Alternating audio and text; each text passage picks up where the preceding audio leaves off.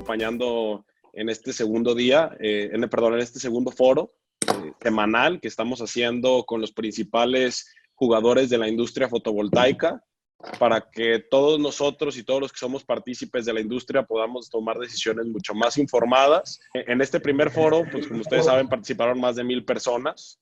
Eh, eso es, creo que, algo muy interesante. Eh, tanto en vivo como en nuestro canal de YouTube han visto nuestras conferencias, entonces creo que creo vamos a seguir agregando valor y vamos a estar entregándoles información de calidad para, para que puedan tomar mejores decisiones. El día de hoy, el foro trata de la cadena de suministro, eh, en el cual vamos a platicar y, vamos, a, vamos aclarar dudas como las que, cómo nos está afectando en la industria, cómo vemos en presente y el futuro los precios de nuestros principales componentes de sistemas fotovoltaicos, cómo está el acceso a estos productos eh, y otras dudas que, que, todos ustedes y todo el público nos ha estado preguntando eh, en estas semanas, ¿no? Por lo cual quisimos a, tener de invitados eh, a nuestros panelistas de lujo del día, que, que son dos de los principales fabricantes de paneles solares a nivel mundial y dos de los principales fabricantes de inversores a nivel mundial y además este, muy reconocidos en el país, ¿no? Eh, eso nos va a ayudar a tener una perspectiva de dos de los componentes más importantes del sistema fotovoltaico y además tenemos, tenemos de invitada de lujo a Cecilia Voss, nuestra gerenta de compras de la empresa Vaiva, que bueno, tiene una perspectiva también global este, de logística, de transporte, que creo que nos va a poder aportar muchísimo.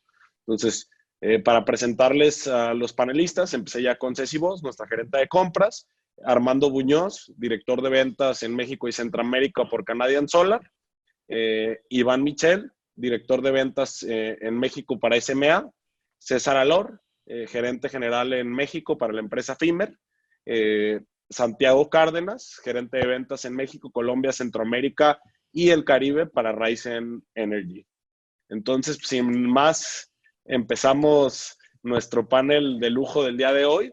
Eh, no sin antes recordarles que todas las semanas, miércoles 11 de la mañana, seguiremos, seguiremos avanzando con este tema y a partir del día de hoy estamos lanzando una una página exclusiva para todo el tema de, la situación que se está viviendo al día de hoy del COVID, para que ustedes puedan tomar mejores decisiones. Ahí estaremos subiendo este, este tipo de foros, el diplomado, eh, síntesis informativa diaria de noticias eh, y otros temas que pueden ser de su interés para la, como repito, para la toma mejor de decisiones. Entonces, sin más por el momento, quiero empezar eh, con todos los panelistas este, a que nos respondan una pregunta muy puntual. Este, vamos a empezar el, día de hoy contigo, Iván, este, que te tengo aquí a mi derecha en video, eh, para que nos comentes tu perspectiva eh, general del, mercado solar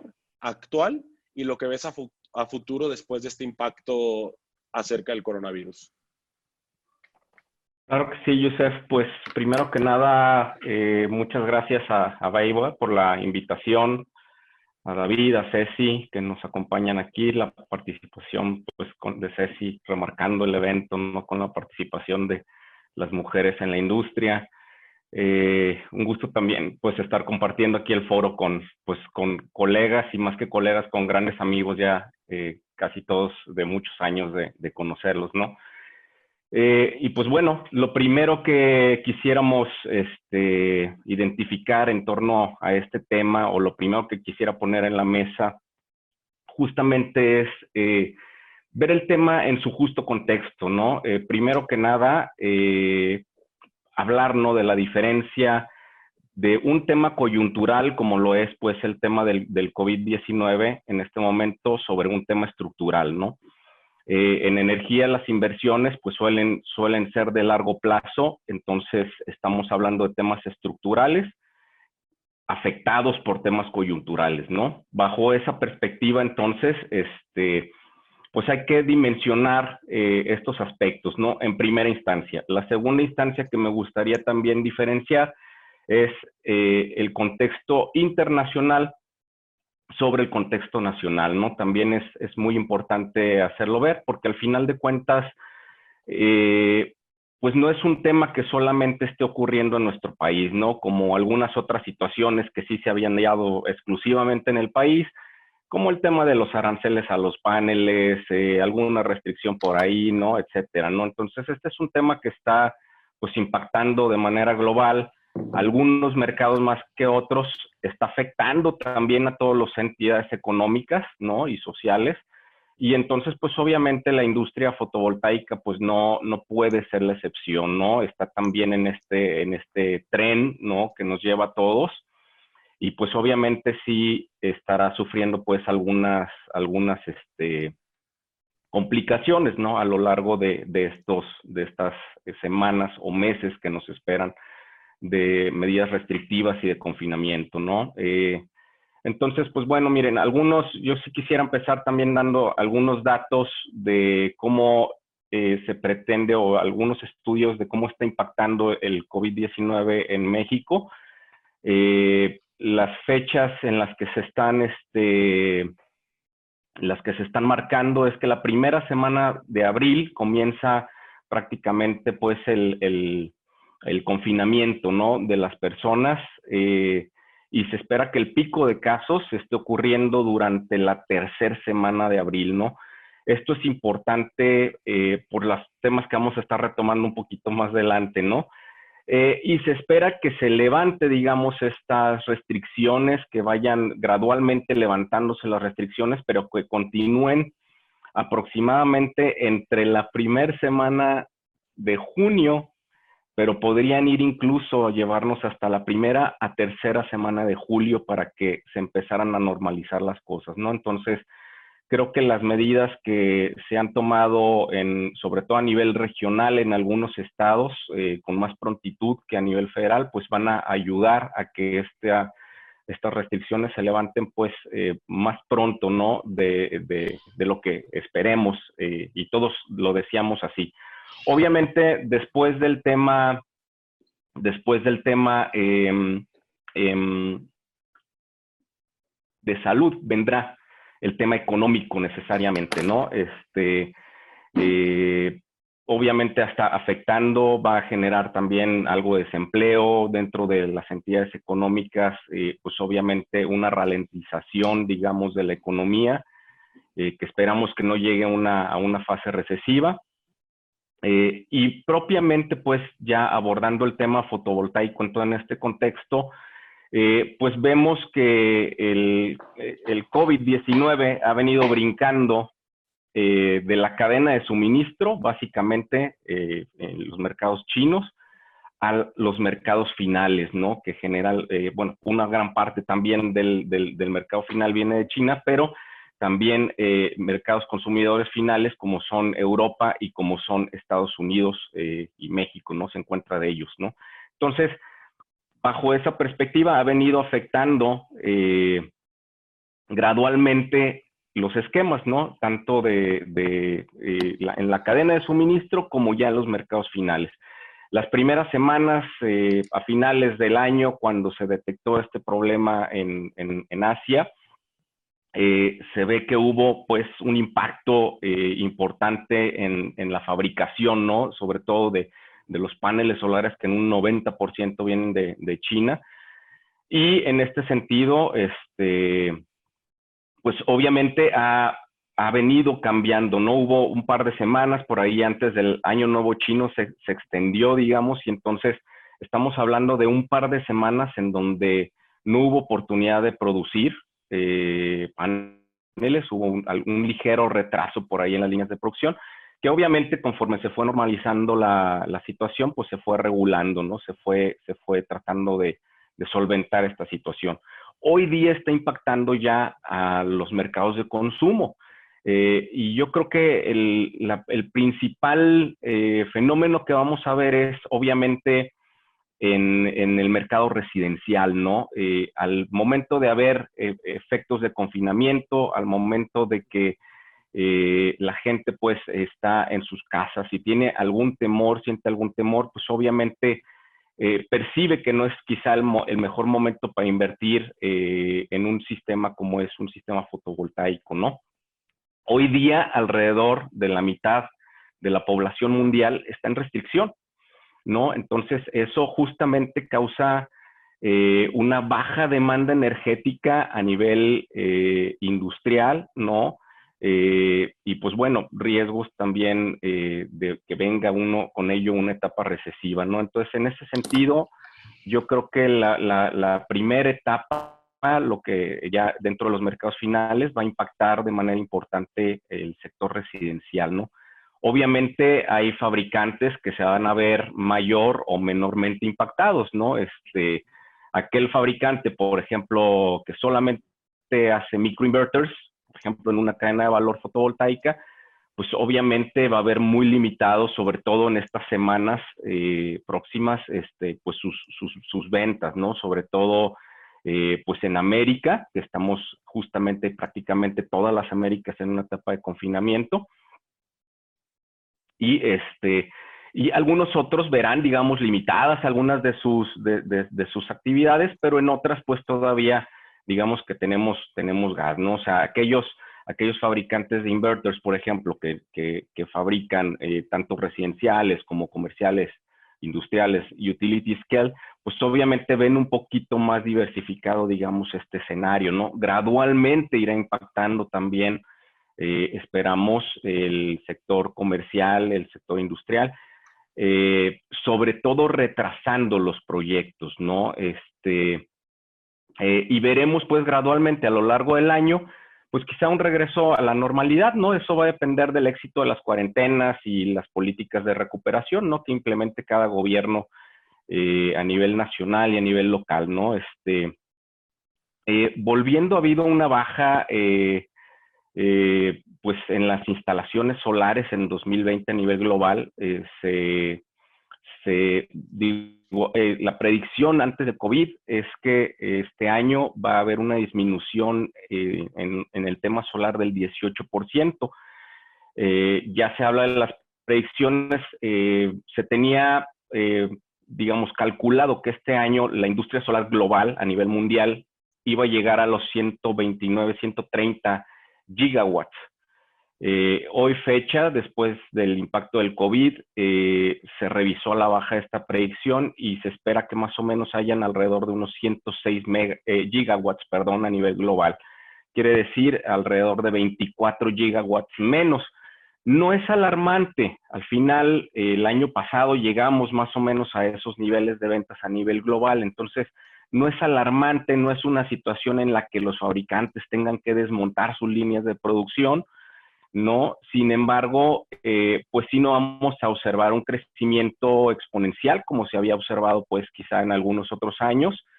Eh, lo que sí es que, pues bueno, no hay, no hay graves impactos, por lo menos en algunos fabricantes, para, para el suministro tanto de paneles como de inverters, ¿no? Sí que algunos han tenido por ahí algunos problemas, depende de dónde tengan localizadas sus, sus centros de fabricación, de cuáles son sus mercados meta, ¿no? Sin embargo, a nivel global, creo que la industria eh, pues está respondiendo favorablemente y tendrá los suministros, eh, por lo menos el caso de SMA, tendremos los suministros ahí necesarios para, para atender el mercado mexicano y el mercado global, ¿no? Perfecto, Iván. Eh, muchísimas gracias este, por tu introducción. Eh, me quedo con estos datos que son muy importantes, que, que, hablamos de que vamos a instalar este año, está pensado 106 gigas a nivel mundial, lo cual no es un crecimiento comparado con el 2019, pero estamos hablando de que tenemos un panorama eh, igual que en el 2019, ¿no? Entonces, 2020 y 2019 nos damos y, creo que entenderíamos muy bien que si nos mantenemos en el mismo nivel que nos mantuvimos el año pasado, sería, sería un buen año. Y tocas un tema muy importante que, que la energía es igual a largo plazo. Nosotros, nosotros no estamos para el corto plazo.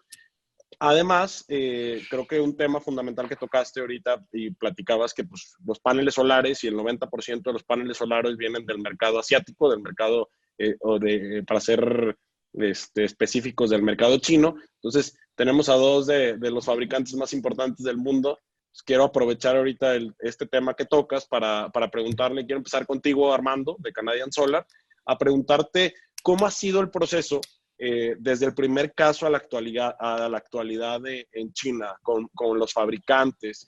¿Ya regresaron a la normalidad? ¿En qué porcentaje están las fábricas al día de hoy? ¿Cómo ha ido ese proceso y qué podemos aprender de ese proceso nosotros? Ok, perfecto. Gracias, eh, Yusef. Eh, primero que nada, agradezco a, a la gente de Beigua por la invitación y aquí a, a mis colegas eh, de lujo y gracias aquí a todos los, todos los participantes. Contestando tu pregunta de forma muy puntual, eh, nosotros como actuamos fue eh, a principios de febrero empezamos a recibir notificaciones de nuestras plantas, ¿sí? Eh, y por ahí a nuestros distribuidores empezamos a enviar algunas cartas informándoles cuál era la visibilidad de la situación eh, actual y cuáles eran los posibles escenarios, ¿sí?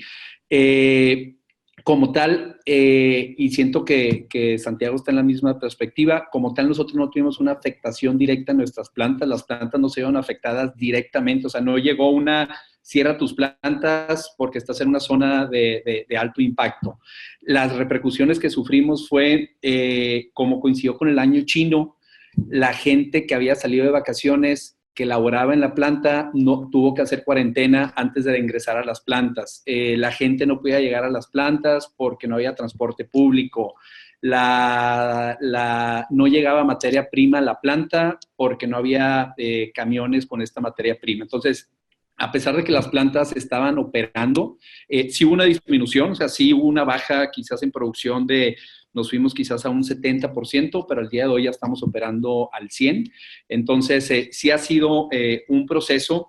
Y, por ejemplo, les doy un caso muy puntual de, lo que pasó en China, en particular en, Wuhan. En Wuhan el, lockdown duró 74 días eh, y poco a poco han estado regresando de forma gradual en distintos sectores. Entonces yo creo que es algo que vamos a tarde o temprano implementar acá en, en, en, México. Simplemente para puntualizar lo que mencionaba Iván, concuerdo con ese número de 105, 106 gigas eh, globales, ¿sí? Eh, el impacto como tal, yo creo que no es una falta de disponibilidad del producto. El producto eh, está disponible, los módulos están disponibles, los inversores están disponibles. Creo que los efectos son efectos más colaterales en cada región. ¿A qué voy? Tipo de cambio. ¿sí? Es un efecto muy puntual. Hay producto, pero hay un tipo, hay un tipo de cambio que no está ayudando. Segundo, el confinamiento eh, o, el, o, el, shutdown ahorita que tenemos tanto residencial, comercial, industrial, que no permite hacer ciertas ejecuciones de proyectos, que está haciendo ciertos delays. Entonces, producto hay, eh, va a seguir habiendo, eh, pero sí percibimos una baja en este, sobre todo en este Q2 eh, de, proyectos por estos temas que, te planteé de forma muy puntual. Muy bien, Armando, muchísimas gracias. Eh, ahondando un poquito más en el tema, este, me gustaría preguntarte, ya que nos comentas que ya las fábricas ahorita están al 100% y estamos funcionando, ¿cómo está el tema de, cómo ves tú el tema de potencias? Este, ¿Hay algo que se está viendo afectado? ¿Decidieron decir, oye, vamos a trabajar en estas potencias que son las que estamos vendiendo más el día a día y, enfocarnos en especializarnos en, el, en, esos, este, vamos, como decimos en México, caballito de batalla, en lo que se vende más en tu 80-20, o siguen enfocando también en, temas de innovación y en temas de, productos que a lo mejor no estaban planeados para, eh, para salir de inmediato, ¿no? Ok, te, te contrasto en, tres partes. Uno es, eh, ciertos productos se vieron más afectados que otros. Por ejemplo, los productos, la, materia prima que, dejó de fluir de forma constante a nuestras plantas fue el producto, por ejemplo, del Polyperk, eh, y es un producto que se vio afectado y ahorita ya está operando a la normalidad. Entonces, ahorita todo el portafolio de productos eh, está disponible. Eh, segundo, segundo tema que te quería comentar, a pesar de la situación, se sigue trabajando en Research and Development eh, y tenemos previsto lanzar nuevos productos eh, en Q4 de este, de este, de este año, ¿sí? Eh, y ahora, un tema muy importante, y esto es a nivel industria, Santiago por ahí lo podría también compartir. Ahorita el juego de la industria se llama, va a haber una baja en demanda, eso está claro, ¿sí? Y ahorita los fabricantes tenemos que jugar con producción, inventarios, ¿sí? ¿Qué pasa si no dejamos de, si ningún, si la industria no deja fabricar, qué va a pasar? Va a haber altos inventarios, va a haber sobreoferta y, para, y, va a haber una baja de precios inminente, ¿sí? Entonces, ahorita la conjugación es juego con líneas de producción, veo cuánto fabrico en base a cierta demanda que está en el mercado y juego también con los inventarios. Entonces, ahorita es un tema crucial cómo mantener ese, ese balance y yo creo que al menos eh, la mayoría de los fabricantes en, China están conscientes de ese tema eh, y están haciendo consideraciones en base a demandas, eh, cuánto fabricar, qué línea suspender, sobre qué producto va el enfoque y mantener niveles de inventarios bajos o sanos. Perfecto, Armando. Muchas gracias por tu respuesta.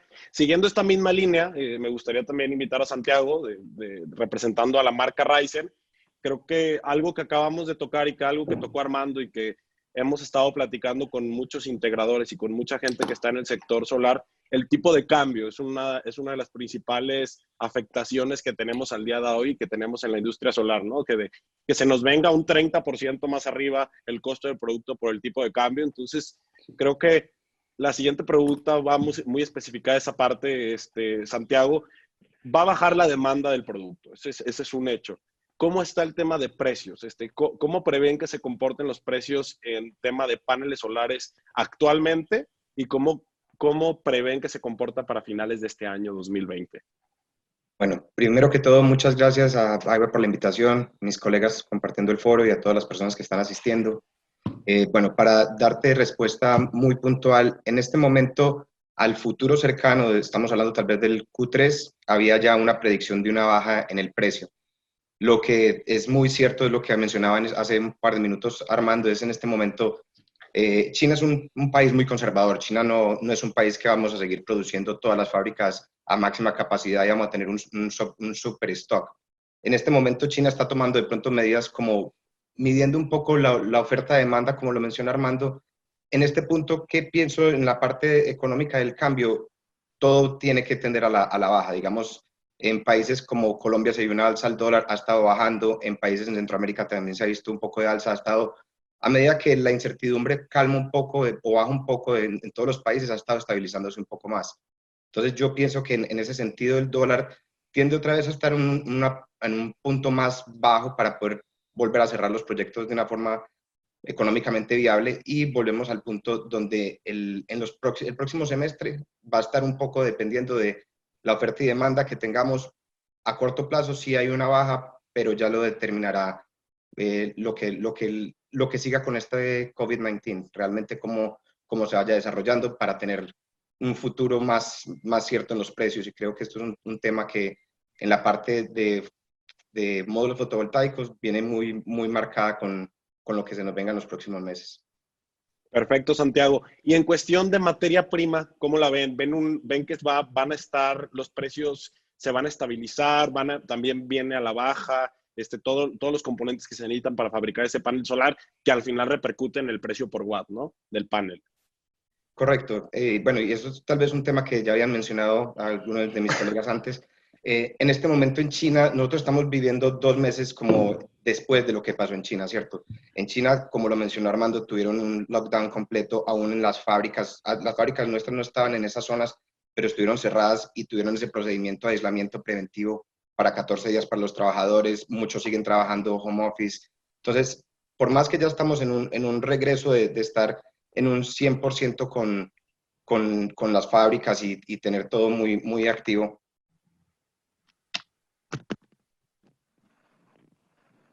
No, parece ser que tenemos ahí una falla técnica, pero vamos a seguir este, eh, con este tema. Armando, no sé si tú nos podrías ahí terminar de complementar la parte de, la materia prima. O sea, ¿cómo ves tus, los proveedores de Canadian Solar les han comentado algo? Yo sé que ustedes también tienen algo de materia prima. ¿Ven una bajada de precios en la materia prima del producto? Mira, ahorita eh, el tema de los costos se ha mantenido estable eh, de momento todo está eh, de forma constante, no ha habido, no ha habido cambios.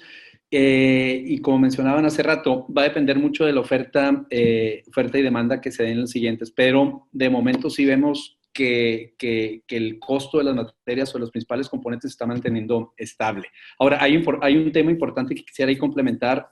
Yusef, hace rato comentabas que este tema es a largo plazo. Eh, el tema de la caída del petróleo. Sí, el tema de la caída del petróleo, eh, todo el mundo está consciente de la situación actual. ¿Eso qué va a ocasionar? Va a tener un impacto a corto plazo, sin duda, en las renovables, ¿sí? En general, porque esto está ocasionando que baje el petróleo y, va a le dar un beneficio al gas natural, ¿sí? Eh, y va a haber un impacto directamente ahí en el, en el, en el tema de las energías renovables.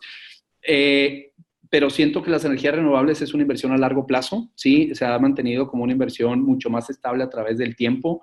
Eh, los inversionistas ya están buscando dónde hacer sus gestiones de forma un poco más estable. El tema del petróleo siempre es un alza, una baja, es muy, muy cíclico. Eh, entonces, creo que, la, que a pesar de que sí va a tener un impacto en el corto plazo en cuanto a las energías renovables, la transición energética hacia las renovables eh, no va a parar, eh, va a seguir. hemos visto ahorita que, la industria de energía, de electricidad, es una, es, es una industria esencial, ¿sí? Entonces, todo esto nos ha, nos ha, nos ha ayudado. Eh, y también hemos visto, hace rato compartía ahí un comentario que, que, pues este tema del COVID pues ha dado ciertos beneficios en cuanto a la contaminación de gases eh, contaminantes en el medio ambiente, ahorita que hay fábricas cerradas, menos gente circulando, etcétera, etcétera, entonces como que se está, se está teniendo ese chip un poco más, eh, más obvio y todo esto va a seguir permeando a las energías renovables. Perfecto, Armando. Pues muchísimas gracias. Este, pues ya estamos escuchando que sabemos que, que eh, se, planea una tendencia que también nos puede ayudar a la baja a lo largo del año en el precio por watt del panel solar. Estamos viendo también que eh, las fábricas eh, están teniendo, están teniendo, están fabricando, están ya prácticamente al 100% en China. Eh, ahorita vamos a regresar, ahorita quiero regresar eh, este, con ustedes para platicar también de potencias muy en específicas que nos recomendarían para, para, para, los futuros proyectos que están ahorita por venir y en qué potencias va a haber mucho más disponibilidad. Pero me gustaría también ir con César, eh, César, César Alor, de la empresa, representante de la empresa FIMER. Este, César, pues otra vez bienvenido aquí al foro. Me gustaría también que nos comentaras ¿Ustedes este, cómo estiman que disminuya la demanda de equipo fotovoltaico en México? Este, en la parte de inversores, ¿cómo, ¿cómo, están estimando ese y qué porcentaje estiman que baje la, de que disminuya la demanda? Hola, ¿qué tal? Buenos días. Muchas gracias a la audiencia por regalarnos eh, parte de su mañana. Gracias a Baiba por la invitación. Hay algo bien interesante que, que se ha estado mencionando. En muy pocas semanas, nuestro estilo de vida, nuestra forma de hacer las cosas, de interrelacionarnos con los demás, ha cambiado drásticamente. Y algo bien importante para esto es que todo el mundo habla de que hemos disminuido nuestra huella de carbono en los traslados de casa al trabajo, en la industria. Pero ¿qué ha pasado con nuestra huella de carbono en el hogar? Seguramente vamos a tener no una equivalencia, pero sí que vemos una oportunidad de crecimiento en ese segmento en México porque vamos a ver personas que antes pagaban mucho menos de factura eléctrica y hoy inevitablemente van a empezar a voltear a esto. Entonces, es dependiendo de la óptica cómo, cómo lo veas, ¿no? Eh, nosotros como una empresa en el sector energético, todas las personas que estamos aquí, evidentemente somos un insumo necesario, por lo cual yo creo que esta situación para nuestras empresas, por supuesto que va a ser difícil para todas las verticales para todas las industrias, pero particularmente en solar es, eh, es más fácil afrontarlo, ¿no? En este momento darte un dato de cuánto se puede disminuir es bastante una aventura. Eh, un volado, como decimos en México, decirte, va a disminuir 30% o 50%. Eh, yo creo que se abren ventanas de oportunidad en, otros, en otras porciones del mercado solar fotovoltaico. Entonces hay que aprovecharlas. Claro. Claro, César, en eso, en eso tiene, tiene razón. De hecho, eh, lo hemos estado platicando y hemos estado viendo cómo obviamente hay industrias que están pasando por un momento más complicado, pero cómo hay otros, otros comercios, industrias o fábricas que ahorita, como el sector alimenticio, que está teniendo una alza y una, o sea, mucho más venta y bueno, están produciendo más a prisa y eso también hace que requieran mucho más energía. En cuanto a esto que comentabas, ustedes, sus predicciones, ¿cuánto era que valían megawatts este año 2020, antes de que pasara este tema, el, el mercado fotovoltaico en generación distribuida? Fíjate que eh, estaba revisando algunos apuntes de la semana pasada, eh, donde tenías, eh, en el caso del megawatt hora, que había llegado a los valores de 17.34 en, en Brasil, pero están moviendo hacia valores de 15 dólares. Por, entonces, sí que se está viendo un impacto, evidentemente. Alguien mencionaba, no, recuerdo si fue Armando Santiago, que el problema de los petroprecios está tirando los precios de, de, los combustibles fósiles. ¿Y qué pasa con esto? Que puede ser que momentáneamente tú tengas que la generación, digamos, no renovable pueda ser atractiva en el corto plazo. Pero es una medida de muy corto plazo o es una salida de muy corto plazo.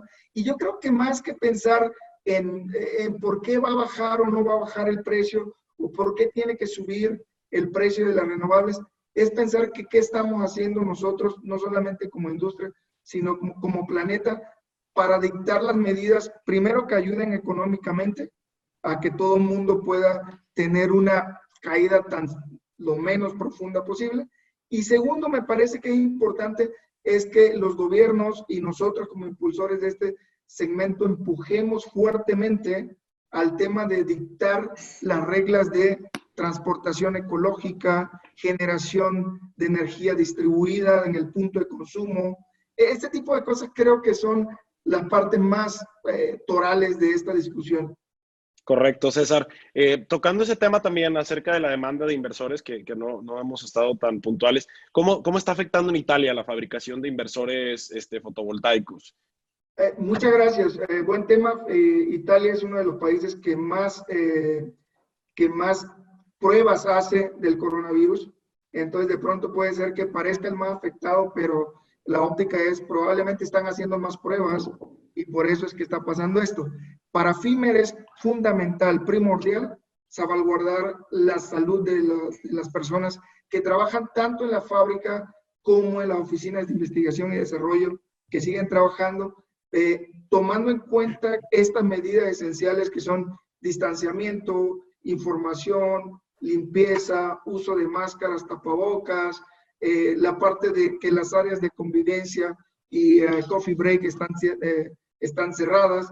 Entonces, toda esta parte a nosotros, al ser declarados una empresa de energía, de la cadena de suministro de energía, no estamos cerrados, eh, seguimos cumpliendo con los tiempos de entrega de los proyectos y pedidos regulares pactados con los clientes, no vemos un impacto en el corto plazo. Entonces, eh, con esta parte lo que te puedo decir es que seguimos trabajando de la mano con nuestros canales de distribución, con nuestra fábrica, de forma tal de, de darle fluidez a esto y no afectar los proyectos, por supuesto. Muchas gracias, César. Creo que también tocas un tema muy importante, ¿no? Qué bueno que también la, la, fabricación del día a día está siguiendo en Italia, este, que estamos avanzando en los proyectos eh, y esa es una parte y un eslabón importante, ¿no? También por eso quisimos invitar a, a Ceci Voss, este gerente de compras de, de. ¿Por qué? Porque pues llega un punto que ustedes entregan el producto y hay que, hay que traerlo y distribuirlo y moverlo hacia el país, ¿no? Ceci, ¿cómo está esa perspectiva? ¿Cómo está la perspectiva? ¿Cómo ha ido todo el tema marítimo? Eh, ¿Cómo va todo el tema con los buques? Traer este producto a México. ¿Nos puedes dar este, cuáles son las afectaciones uh, por este tema del COVID acerca de eso? Claro, Joseph. Antes que nada, muchas gracias por la invitación. Gracias a todos los panelistas y a todos los participantes de este foro. En cuestión de la cadena de suministro, muy especialmente en temas marítimos y de transporte, como lo mencionó Armando, es uno de los eslabones que más ha sido afectado. ¿Por qué? Porque las cuestiones desde que empezó en China había restricciones de transporte tanto público como de mercancía, ¿no? Y de ahí viene una bolita que continúa afectándonos hasta traer el producto a México, ¿no? En cuestión marítima hay una restricción de la capacidad de buques disponibles para traer el producto de China o de otros países de Europa, ¿no?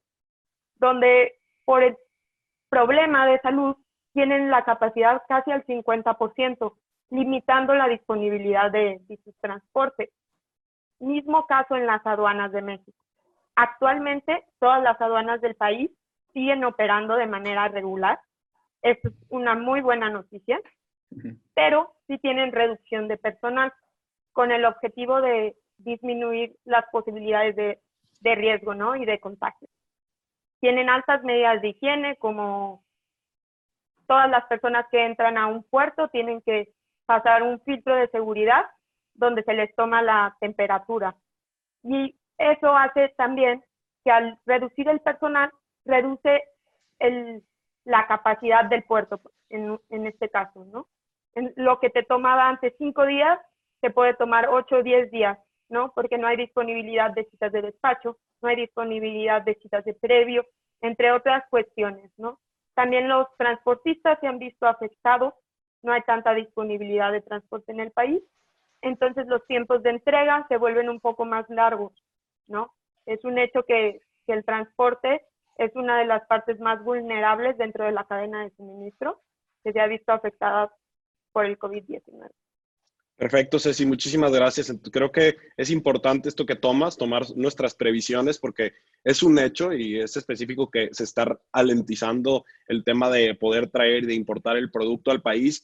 Y hay una duda que nos ha hecho también mucha gente aquí del auditorio, que vemos o prevemos un cierre de aduanas, un cierre del producto de importación.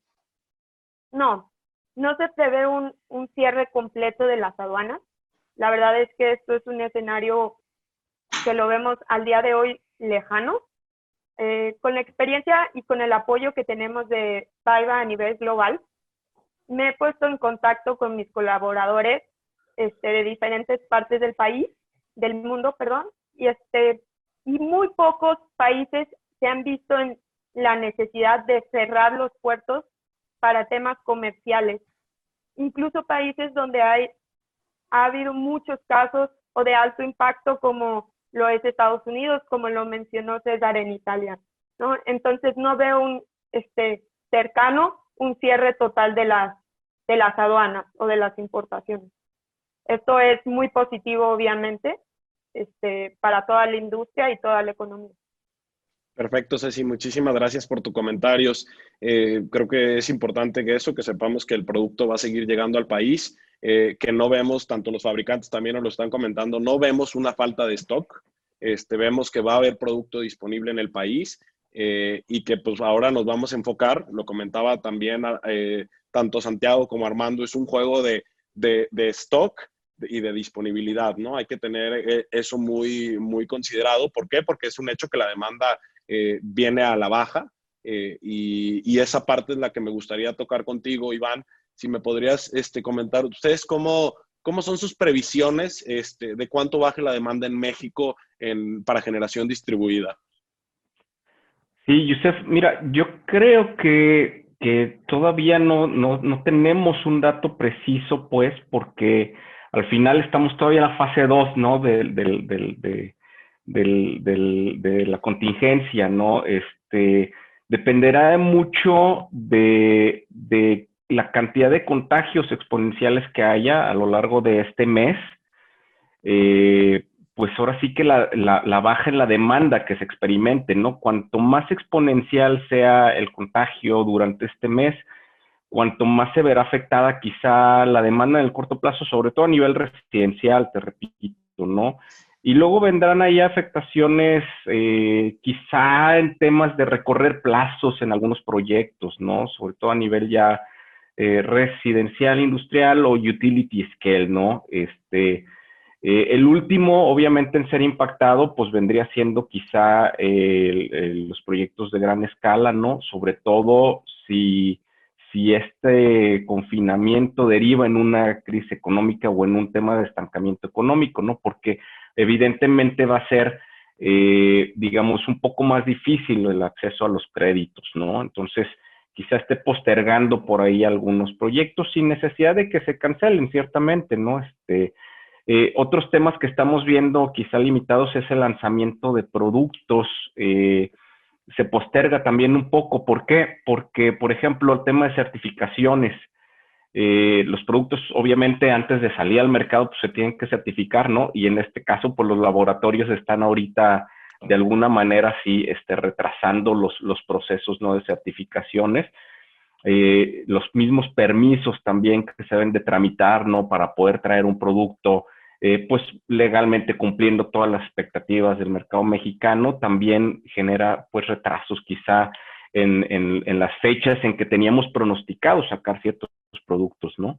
Eh, sin embargo, pues bueno, eh, veremos esa baja en la demanda, la tendremos que cuantificar a lo largo de este mes, ¿no? Dependiendo de, de lo exponencial que vayan a ser los contagios o no.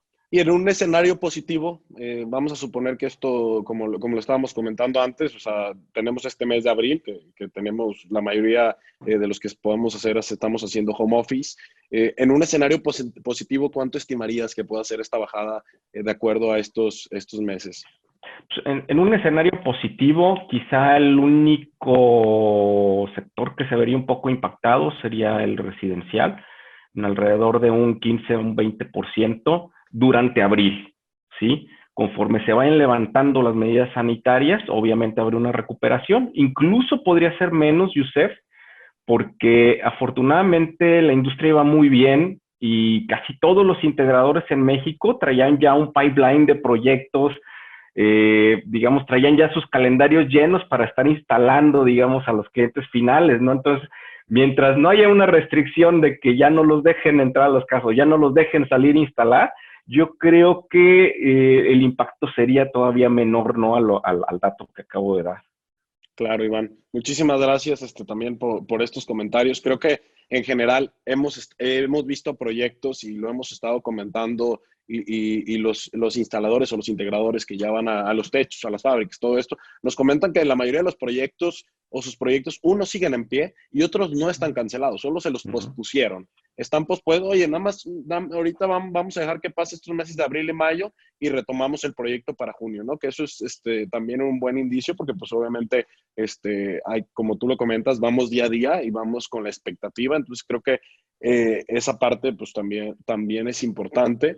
Eh, me gustaría este, también que, que nos comentaran este, tanto Armando como Santiago, voy a empezar con Santiago, eh, los clientes nos preguntan o los, los, instaladores, gente del sector, oye, ¿qué, ¿qué, producto me recomiendas ahorita que pueda, que pueda meter en las cotizaciones? ¿En dónde, en qué potencias voy a encontrar la mayor disponibilidad en el mercado? ¿En cuál voy a tener menos riesgo? Que ahorita de eso se trata, ¿no? De, de medir el riesgo. Bueno, eh, yo te puedo eh, hablar de la parte de nosotros en, en Ryzen en este momento. La gran mayoría de líneas de, de ensamblaje que tenemos es para módulos de más de 400 vatios. Eh, tenemos un lanzamiento ahora en Q3 para módulos que son con celdas de 210 milímetros, con los que vamos a estar en 480, 485 vatios en Q3.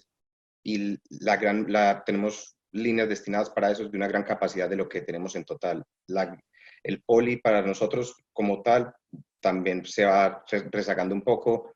Tenemos es más capacidad en todo lo que es monoperk y de 400 vatios para arriba sería como, como el sweet spot. Perfecto, Santiago. Armando, no sé si nos podrías ayudar a complementar también este tema. Este, sí, en, en, nuestro caso eh, similar, eh, el producto o el sweet spot donde vamos a estar va a ser en productos de 405 a 445 eh, para al menos de aquí al Q3 y para finales del año esperamos eh, ya productos eh, finales de año, principios de Q1, productos ya alrededor de 500 watts, arriba de 500 watts. Perfecto, pues. Todavía están en, etapas de, desarrollo.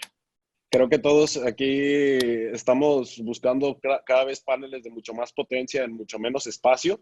Eh, estamos esperando obviamente a todo este tema de los fabricantes sabemos que pues una, una, cosa es que se lancen y otra cosa es que ya empiecen las líneas de producción con ustedes y otra cosa es que ya esté disponible en México. Si lo comentaba, es un tema que se está ralentizando. Si antes esto llevaba este, cierto tiempo en el mar y en traer ese producto, pues bueno, ahorita está tomando el doble de tiempo. Entonces hay que estar atentos para ver cuándo podemos empezar con, con esos lanzamientos que sin duda pues, pueden ayudar a la industria. Eh, César, eh, comentan mucho, el, el, tema de comercial industrial cada vez iba subiendo más en México. Eh, veíamos que, crecimientos de prácticamente el doble cada año en comercial industrial. Eh, ¿cómo, ¿cómo, ven ese tema? Yo sé que FIMER está muy metido, este, FIMER y SMA, los dos están muy metidos en, en temas comerciales, industriales, en, en, inversores trifásicos a 480. ¿Cómo, ¿Cómo, estás viendo esa industria? ¿Cómo ves el tema comercial industrial? Eh, como mencionaba Iván, en efecto, eh, en este momento es eh, muy difícil decir si eso va a caer, pero ¿qué, ¿qué, es lo que ha pasado? Que muchos proyectos que seguían en cartera, que ya estaban asignados, ahora están esperando un poquito el tema de estabilización del dólar, que pase lo del COVID, pero en efecto creemos que esto tiene que seguir, estamos impulsando nosotros a nuestros instaladores Sí, evidentemente esta, esta situación, esta pandemia que, que, estamos teniendo puede transformar la cara y es muy eh, pronto para decir cuáles van a ser los límites de esa, de esa caída o de, ese, de esa subida. Pero sí, simplemente estamos viendo de momento un pequeño retraso en, en la ejecución de proyectos, ¿no? No tanto como una caída en este momento de los negocios que, digan, hemos cancelado el proyecto, no hemos tenido ninguna cancelación, sino pequeños retrasos, digamos, en este, en este sentido. ¿Tú, ¿Tú cómo ves en temas de temporalidad? ¿En qué mes crees que se reactiven mucho más los proyectos comerciales industriales? Creemos que esto tiene que pasar prácticamente en mayo. Como decimos, estamos en la fase 2. Eh, dependerá muchísimo del tema del, del, número de contagios, de cómo esto pueda, pueda afectar pero si eh, los mexicanos mantenemos en casa tratando de evitar este tipo de, de aglomeraciones, seguramente podemos cambiar y empezar en prácticamente mayo otra vez a retomar esa curva de naturalidad en los proyectos. ¿Crees que para octubre entonces ya estemos reactivados al 100% en proyectos comerciales e industriales para cierre de este año? Eh, esperemos que sí. Digamos que es como tratar de sacar la bola mágica y decirte esto es lo que va a pasar porque no sabemos cuál va a ser la, las curvas de contagio, ¿no? Esperemos que sí, esperemos que todos estemos como cuidándonos para que rápidamente nuestra industria recupere el ritmo que traía de crecimientos al doble y donde todos estamos súper eh, fascinados con esto. Perfecto, César, muchísimas gracias. Este, creo que, digo, en esta parte es importante también comentar. Ceci, ¿Hay algún tema de inventarios o de stock en algún producto en específico, en, algún tema que tengamos que tener especial cuidado, eh, que sepamos tanto para el sector residencial como para el sector comercial e industrial que tenemos que tomar en cuenta? Claro, eh, como lo comenté, todo recae en la cadena de suministro en sí. Entonces, definitivamente los productos que muy específicos para proyectos o temas que no son del run rate o como mencionaste hace unos minutos, los, los que no es caballito de batalla, siempre hay que tener más cuidado y considerar más tiempo de entrega. Creo que una recomendación clave sería prevenir, ¿no? Buscar la manera de, anticiparnos. Sé que es algo complejo tener un pronóstico y más, este, más complejo en tiempos de incertidumbre, pero creo que anticiparnos y prevenir serían las claves para minimizar el riesgo y minimizar este, posibles efectos que pudieran afectar a, a tus proyectos o instalaciones. Perfecto, Ceci, muchísimas gracias. Creo que sí tocas un tema muy importante y, es una recomendación que es, eh, es muy interesante. O sea, creo que es complicado, todos sabemos que ahorita el tema planear eh, a, a, mediano, a largo plazo, estamos hablando que a mediano plazo sería eh, en estos próximos meses, julio, agosto, es, es, complicado, pero entre más planeación tengamos y entre más planeación tengan todos, pues creo que podemos minimizar ese riesgo y eso es, eso es lo que comentas tú también muy bien y, y pues creo que sí es, sí es, una muy buena recomendación para todos, ¿no? Y es importante, e, es, importante tenerla. Eh, Iván, eh, ¿Tú cómo, qué, recomendaciones? Nos preguntan mucho eh, todas las personas y actores de la industria, oye, ¿qué recomendaciones me das a mí ahorita que, que tengo una bajada? Hemos visto clientes eh, o integradores que sí siguen instalando el día a día. Hay otros que han reducido al 50%, hay otros que están ahorita al 0%, dependiendo la situación demográfica del país, ¿no? Cada, cada estado, vamos a llamarlo, tiene su propia vida o cada ciudad tiene su propia vida. ¿Tú recomendarías, qué, qué, recomendaciones les darías este, a, a, todas estas personas? Bueno, eh, pues son, son, diversas, ¿no? Lo primero es eh, tratar de planear un poquito mejor nuestras actividades, ¿no? De ser un poco más, más planeadores, más organizados en, las, la manera de hacer las cosas, ¿no? conforme tengamos orden en lo que, en lo que pensamos hacer y en los, el tipo y el tamaño de instalaciones, los costos que tengamos, eh, pues obviamente vamos a tener un poquito más de, posibilidades, ¿no? Otra cosa también es eh, la seguridad de nuestras instalaciones, ¿no? Cuidar que nuestros instaladores, pues obviamente cumplan con todas las medidas pertinentes, pues para que, para que al estar en campo todavía, pues no sufran también los embates, ¿no? De, la, enfermedad, ¿no? Este, obviamente también tomarle tiempo al tiempo, ¿no? Eh, por ejemplo, nosotros en ocasiones que no se tiene, eh, por ejemplo, una garantía, no se tiene el stock aquí, cuando son urgentes se mandan por avión, ahorita es imposible prácticamente hacer envíos por avión, ¿no? Entonces, la recomendación es tomarle tiempo al tiempo, ¿no? Sí tratar de prever todos esos retrasos, todas esas situaciones. Algo que hemos olvidado, por ejemplo, son el tema de, las interconexiones, ¿no? ¿Qué pasa con todos esos trámites que se, se, están haciendo una bola de nieve por ahí detenidos un poquito con CFE ahorita que está también restringido, ¿no? Este, y obviamente son temas que a veces nos llevan tiempo, ¿no? Porque si vas con el cliente final, pues el cliente final te va a decir, pues mira, yo no te voy a pagar hasta que me interconectes y hasta que yo lo vea reflejado prácticamente en mi recibo de luz, ¿no? Entonces, son situaciones que sí tenemos que tener en mente, que tenemos que estar previendo, ¿no? Eh, por ejemplo, a nivel utility, los comisionamientos, ¿no? Ahorita el tema de servicios, eh, pues al no hacer una actividad esencial, de repente eh, pues causa trabajo, ¿no? Nos cuesta un poquito más de tiempo. Al estar toda la gente o la mayoría de la gente dentro del sector trabajando home office, pues obviamente las líneas de comunicación, si bien con la tecnología, pues este, ya no es un grave problema, sí que de repente pues causa, causa desajustes en tiempos y es algo que tenemos que prever. O sea, básicamente la recomendación entonces es pues, que le tomen tiempo al tiempo, ¿no? Este, esta situación pues obviamente va a pasar. Eh, hay que transmitírselo a los clientes, no fuera de la inestabilidad cambiaria, hay que transmitirles que, que, pues nuestras inversiones son de largo plazo, sus sistemas solares son de largo plazo y que al final esta situación va a pasar, ¿no? Entonces, eh, pues siempre es momento para, para, para, cambiar, ¿no? A solar. Claro que, claro que sí, este, Iván. ¿Y qué, qué está haciendo en este caso SMA para apoyar a los instaladores? Bueno, eh, en este caso sí que, eh, pues eh, a pesar de que, de que estamos la mayoría de la gente de oficina trabajando home office, pues no hemos, no hemos cancelado ninguna línea de servicio, ¿no? Este, los clientes pueden llamarnos con, con, la confianza, pues, de que va a haber quien les conteste el teléfono, ¿no? Este, y pues obviamente estamos de alguna manera también pendientes de los requerimientos nosotros nuestra comercialización, como tú sabes, pues es a través de ustedes, a través de distribuidores. Entonces, pues básicamente, pues estar en comunicación constante para, para tratarnos de adaptar, ¿no? También a las situaciones, digo, se debe de entender, hay cierta flexibilidad, ¿no? Este, eh, de que pues la situación ha cambiado y en este sentido, pues tratar de apoyarlos. Hemos estado eh, implementando con mucho éxito este tipo de webinars también nuestros clientes tratando de que, bueno, pues el tiempo que no puedan estar en campo o que tengan que estar en su casa, pues a lo mejor puedan eh, capacitarse más en algún producto, ¿no? Aprender más sobre cómo instalar este otro producto, eh, etcétera, conocer más nuestra línea, ¿no? Eh, comercial, residencial, etcétera. Entonces, hemos tratado de aprovechar el tiempo de alguna de esa manera y de brindarles ese respaldo a los clientes ahorita, pues que, que, que estamos confinados de alguna manera, ¿no? A nuestras casas.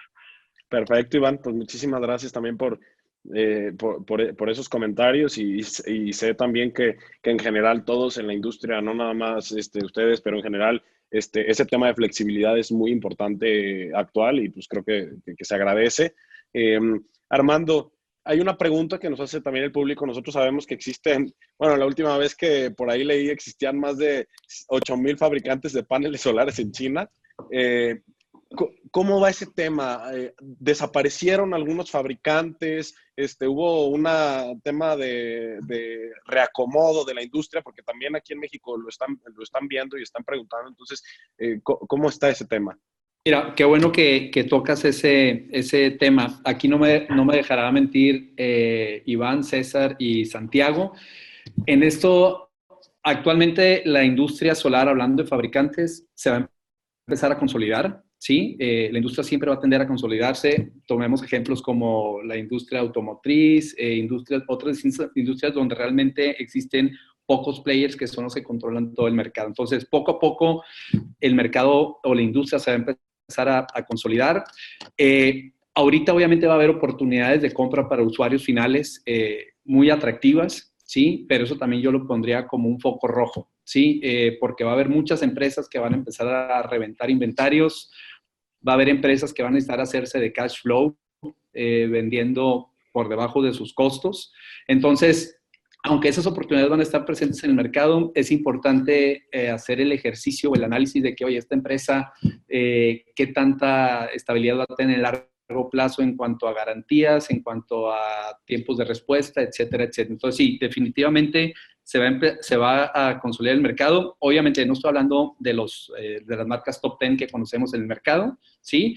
Eh, pero ciertas marcas eh, que, que, han estado llegando a, a, México o que pretenden llegar a México, se les va a empezar a, a, complicar ahí situación. Entonces es un foco rojo. Vaya, es una cosa complicada porque es atractivo en cuanto a precio, pero es one time opportunity y fuera de ahí pues ya no va a haber quien te responda. Claro.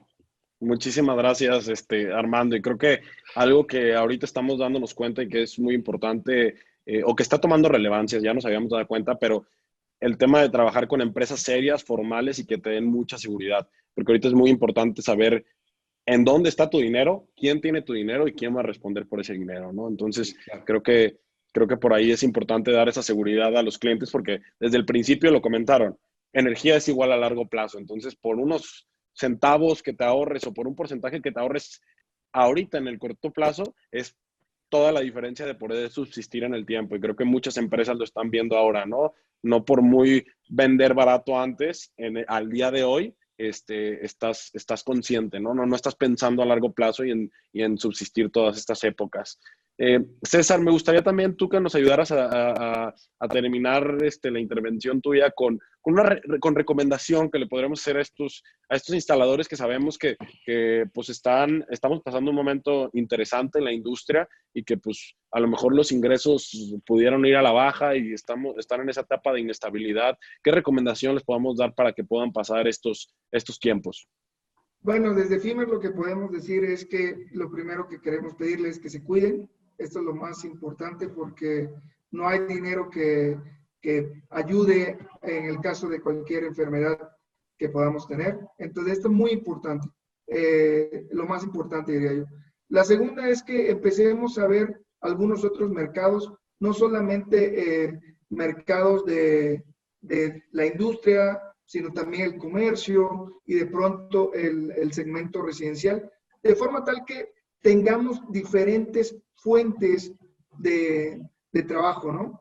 Y desde nuestro lado lo que podemos hacer con los clientes es garantizarles que a través de la eh, red madura, ágil y rápida que tenemos con nuestros canales, pues pueden contar con nuestros productos, con eh, un número donde ustedes puedan contactarnos y poder tener la confianza que va a haber alguien que los apoye.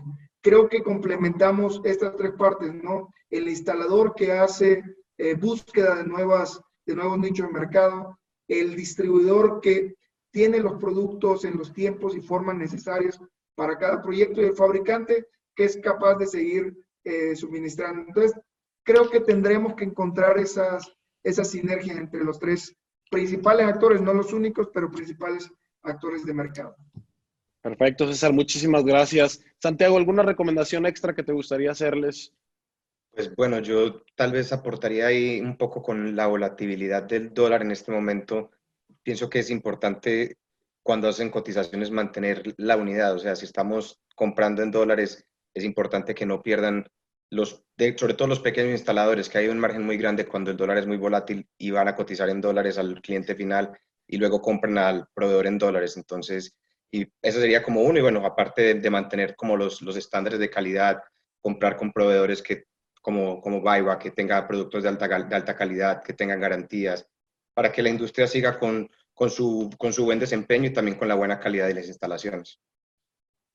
Muy bien, este, Santiago, creo que sí tocas un tema muy interesante y el tipo de cambio pues es una, es una afectación también creo que muy importante en su mayoría, pues muchos proyectos de un día para otro, los que estaban cotizando en pesos, aumentaron un 20, 25, hasta 30%, ¿no? Entonces, creo que hay que tener cuidado con eso. Hay que también, tenemos buenas noticias con el tema que nos comenten, que sí vemos una reducción en, en los próximos meses de, del, del, del, producto. También vemos el tema de Conasolmex, que se ganó ya la, este, la parte de poder reducir los los, los, impuestos, ¿no? El arancel, el famoso arancel al panel solar, que esperemos que pronto ya podamos empezar a importar sin ese arancel y eso también es un apoyo al un apoyo y, eso que también podamos disminuir el precio, pues ayuda para que las cotizaciones sigan siendo muy competitivas para los clientes, ¿no? Eh, no sé si alguno de ustedes les gustaría dar alguna otra recomendación o alguna conclusión muy puntual y específica eh, sobre lo aquí platicado.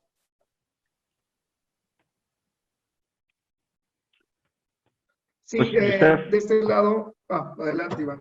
No, César, pues básicamente nada más que eh, pues el, el, el, COVID va, va, a cambiar el mundo, ¿no? Este, nos, nos plantea un escenario muy distinto en un 2020 que esperábamos muy diferente a lo que vamos a, a vivir, pero también nos va a hacer más conscientes de la naturaleza y en este caso creo que, creo que va en línea con lo que todos estamos promoviendo en esta industria, ¿no? Y es apoyar a la naturaleza, en este caso con, con fuentes renovables como la energía solar, ¿no? Entonces, eh, pues yo diría, eh, caballo que alcanza gana y en este sentido, las renovables y la energía solar, yo creo que, yo creo que van por buen camino, esperemos que continúe así, que se sigan destrabando las nuevas regulaciones, ¿no? Que se llegue al mega sin necesidad de permisos, ¿no? Después de, que tantos tiempos se ha estado limitando a 500 kilowatts.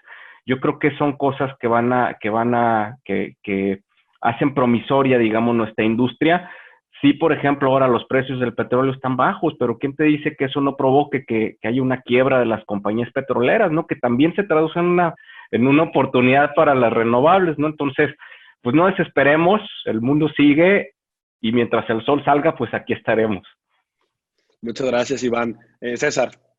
Sí, un tema importantísimo, por favor, acérquense a canales eh, de distribución reconocidos, con trayectoria, eh, utilicen marcas de primer nivel, tanto en panel, estructura, inversores, cableados, protecciones. Eso también les garantiza a ustedes tener un socio de largo plazo y no un socio que momentáneamente llega con una marca desconocida, la empresa, tratemos de hacer alianzas y proteger nuestra industria para poder estar aquí durante muchos años. Perfecto, César, muchísimas gracias.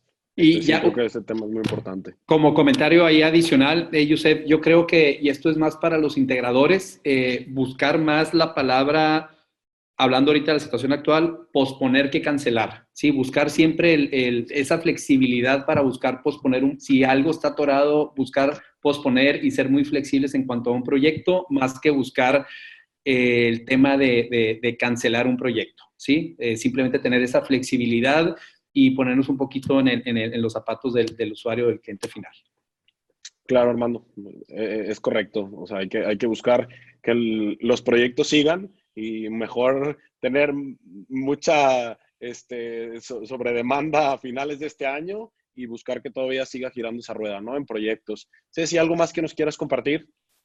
De mi parte, mi última recomendación sería pues estar bien informados, ¿no? Bien informados para poder planear con anticipación y llevar a éxito estos proyectos que como mencionan, algunos se han pospuesto, más no cancelado. Entonces, ver a esos proyectos a futuro y pues con una buena planeación y anticipándonos, vamos a poder tomar decisiones más inteligentes que nos ayuden a minimizar el riesgo, que es algo que siempre buscamos y más en este tiempo. Muchísimas gracias, Ceci. Eh, bueno, pues gracias César, Armando, Iván, Santiago, Ceci, muchísimas gracias por acompañarnos, por dedicarnos esta pasadita a la hora a poder compartir este tipo de cosas que creo que sirven es, es, muy importante que como industria estemos unidos y que como industria cada quien pueda tomar decisiones informadas, cada quien puede tomar su propia decisión. Les vamos a compartir también el link de la página web, como les comenté, de que estamos lanzando hoy. Todos los días actualiza porque todos los días este tema va avanzando. Entonces necesitamos información eh, al momento y todos los días hábiles. Vamos a estar actualizando esta información. Van a encontrar también este foro para cuando quieran revisar este, ciertos temas y y bueno, creo que tenemos que estar, como dicen todos, como industria este, junta. Eh, es una carrera a, avanzar, a seguir avanzando y pues estamos, estamos para ustedes hoy, mañana y, y en los próximos años venideros. Muchas gracias a todos. Gracias. Gracias por la invitación.